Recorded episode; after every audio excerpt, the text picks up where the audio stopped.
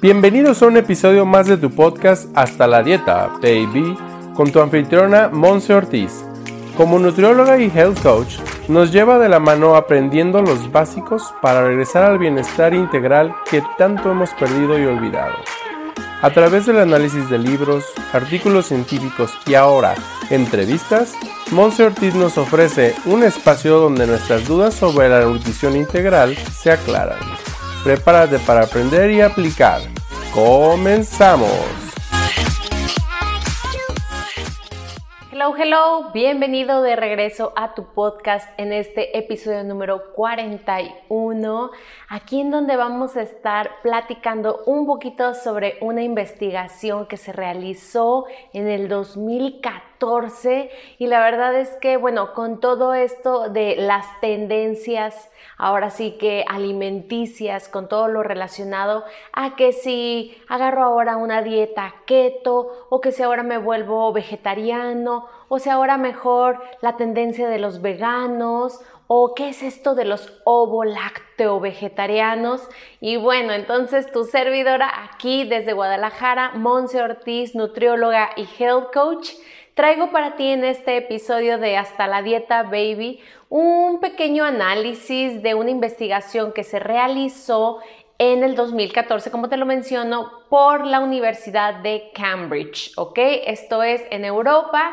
Y bueno, básicamente lo que quiero yo rescatar de las pláticas que tenemos, de las investigaciones que te platico, es que tú puedas obtener datos fidedignos y no nada más elijamos un estilo de vida o un tipo de plan de alimentación por tendencia o porque mi comadre me recomendó o porque a mi tío le fue bien, simple y sencillamente que tú te eduques, que tú te informes antes de empezar a tomar decisiones importantes para hacer cambios que realmente pueden traer, sí, un beneficio, no lo dudo, pero al mismo tiempo pudiéramos no estar atendiendo tus verdaderas necesidades y por el simple hecho de que está de moda, tomarlo y entonces a final de cuentas o a mediano o largo plazo tener una repercusión de salud indeseable. ¿Ok? Así que bueno, traigo aquí la investigación para ti. Nada más es un pequeño análisis porque la idea también es que de repente consideramos o tenemos ese pensamiento de que las personas que son vegetarianas o son veganas son personas muchísimo más saludables que las personas que comemos carne, ¿no? Que somos omnívoros. Y bueno, aquí la verdad es que no creo que haya un bueno, un malo, más saludable, menos saludable. Creo que es parte de la bioindividualidad de la persona y que sí, hay personas muy saludables que son vegetarianas, pero al mismo tiempo pudiera haber una gran descompensación en una persona con, este, con esta cultura alimenticia.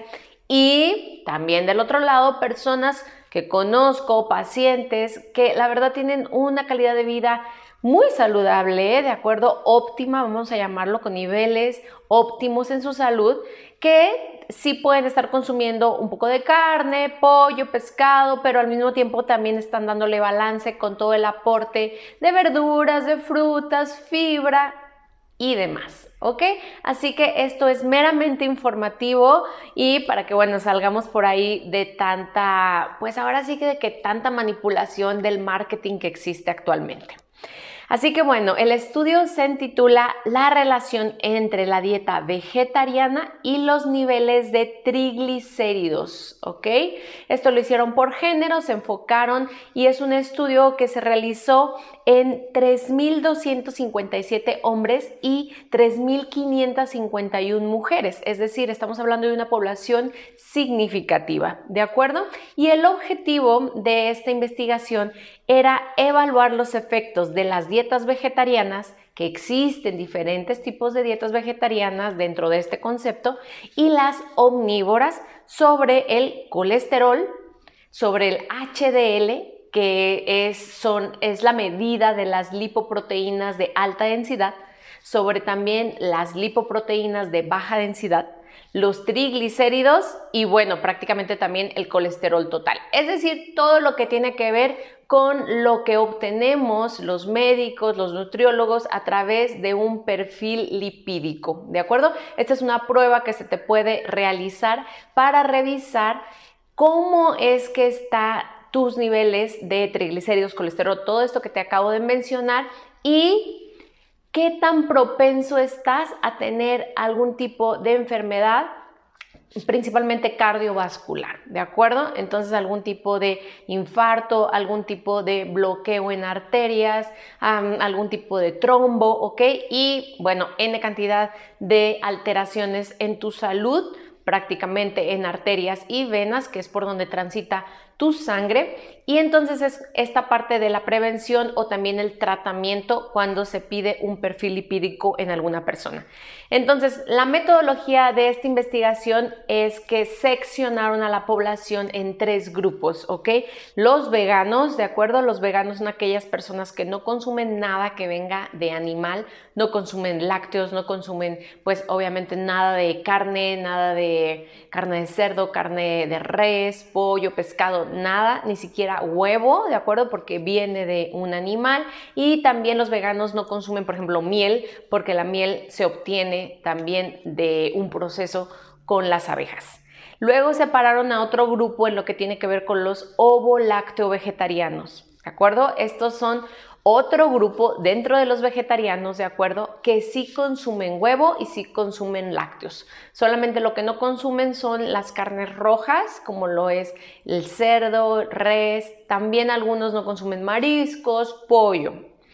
Y los omnívoros. Entonces había estos tres, ¿de acuerdo?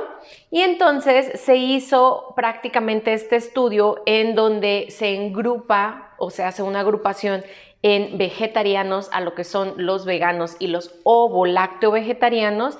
Y prácticamente se, se, tiene como análisis y como resultado durante el proceso, durante el análisis, que sí, los vegetarianos consumen menor cantidad de grasas saturadas. Lo que hemos analizado en otros episodios dentro de este podcast es que las grasas saturadas son aquellas que necesitamos estar evitando a toda costa y normalmente vienen de los productos más procesados, ¿de acuerdo? Y que bueno, también la lectura de las etiquetas es súper importante en este punto. Y también los vegetarianos se enfocan más en el consumo, sí, de grasas, pero grasas insaturadas, ¿de acuerdo? Y mucha fibra. Entonces, esto les ayuda o es como esta parte de comparación contra los omnívoros. Los omnívoros sí consumimos más grasas, saturadas porque son las que vienen un poco más en la carne roja, ¿ok? Entonces también luego hablaremos en algún otro episodio del el tipo de carne que estamos consumiendo, el corte del animal que pudiéramos estar eligiendo para reducir el aporte de las grasas saturadas que son las que más impactan de manera negativa nuestra salud directamente con todo lo que tiene que ver con, con, el sistema cardiovascular. ¿De acuerdo? Así que bueno, se cree, y por eso se hizo este estudio, que se pueden disminuir considerablemente el riesgo de estas enfermedades al momento de convertirse una persona o inclinarse hacia la tendencia a ser vegetariano o ser vegano, ¿de acuerdo? Y aquí entonces yo quiero abrir y respetar a todos mis colegas y amigos y conocidos y clientes, también pacientes que sí son vegetarianos y les va súper bien, ¿de acuerdo? De acuerdo a este estudio, fíjate bien, sí, hubo un efecto positivo en la reducción, ¿de acuerdo? En que los niveles de HDL, que es la lipoproteína de alta densidad, que es la más dañina, voy a llamarla así entre comillas, ¿de acuerdo? En nuestro cuerpo, sí hay un nivel más bajo y también del de la lipoproteína de alta densidad. O sea, las dos lipoproteínas están reducidas en más en, las personas con eh, tendencia o cultura vegetariana que las personas que somos omnívoras. Entonces, HDL, LDL más bajos, perfecto. Sin embargo, en las mujeres se vio un significativo eh, aumento en los triglicéridos y esto es por la parte también hormonal. Entonces, hay una tendencia, según este artículo, a que la mujer que entra al periodo de la menopausia, ¿de acuerdo? Puede ser que hormonalmente le esté viniendo como beneficio esta dieta vegetariana a su vida y sin embargo tendré que estar cuidando muy puntualmente sus niveles de triglicéridos, ¿de acuerdo? Es decir, compensar con algún otro tipo de alimentos que logren, pues ahora sí que encontrar este balance entre el, aporte que tiene a través de sus alimentos vegetarianos, pero que también puedan elegir otros que regulen sus triglicéridos. Y bueno, también se hace una conclusión de que la dieta ovo lácteo vegetariano es más recomendada para los hombres. Tiene mejor resultado y aquí lo dicen de manera muy puntual, esto tiene mucho que ver con la relación del porcentaje muscular de los kilogramos de masa muscular que tienen los hombres. Entonces los hombres sí necesitan un poquito más del aporte del huevo, del aporte de los lácteos al momento de seguir creciendo y de seguirse nutriendo de manera balanceada. ¿Ok? Así que bueno, en conclusión, este artículo no dice que el vegetarianismo y el veganismo es mejor que ser omnívoro, no, simple y sencillamente que sí, sí se ha comprobado que los niveles de eh, colesterol en particular bajan al momento de elegir este tipo de dietas vegetarianas a comparación de las omnívoras. Sin embargo, no hay un, pues ahora sí que un, resultado trascendental en la parte de los triglicéridos. Ahora, te voy a dar la parte de mis conclusiones sobre este artículo y cómo lo podrías estar tú aplicando, ¿de acuerdo? Sí o sí, tiene sus ventajas la parte del vegetarianismo porque se incluyen alimentos más densos en nutrición como lo son las verduras, las frutas y todo lo que tiene que ver con cereales de grano entero, ¿ok? Y esto promueve mucho más el aporte nutricional a través de la fibra que también nos ayuda a tener mayor saciedad y a poder estar equilibrando todos estos niveles que salen en un perfil, en un perfil lipídico, ¿de acuerdo? Sin embargo, yo no te estoy diciendo conviértete en vegetariano o adopta la tendencia vegetariana. Simple y sencillamente tú puedes encontrar un beneficio y empezar a experimentar con más aporte de proteína, más aporte de nutrientes a través de las plantas, a través de los granos, a través de las legumbres y reducir un poco, ¿de acuerdo?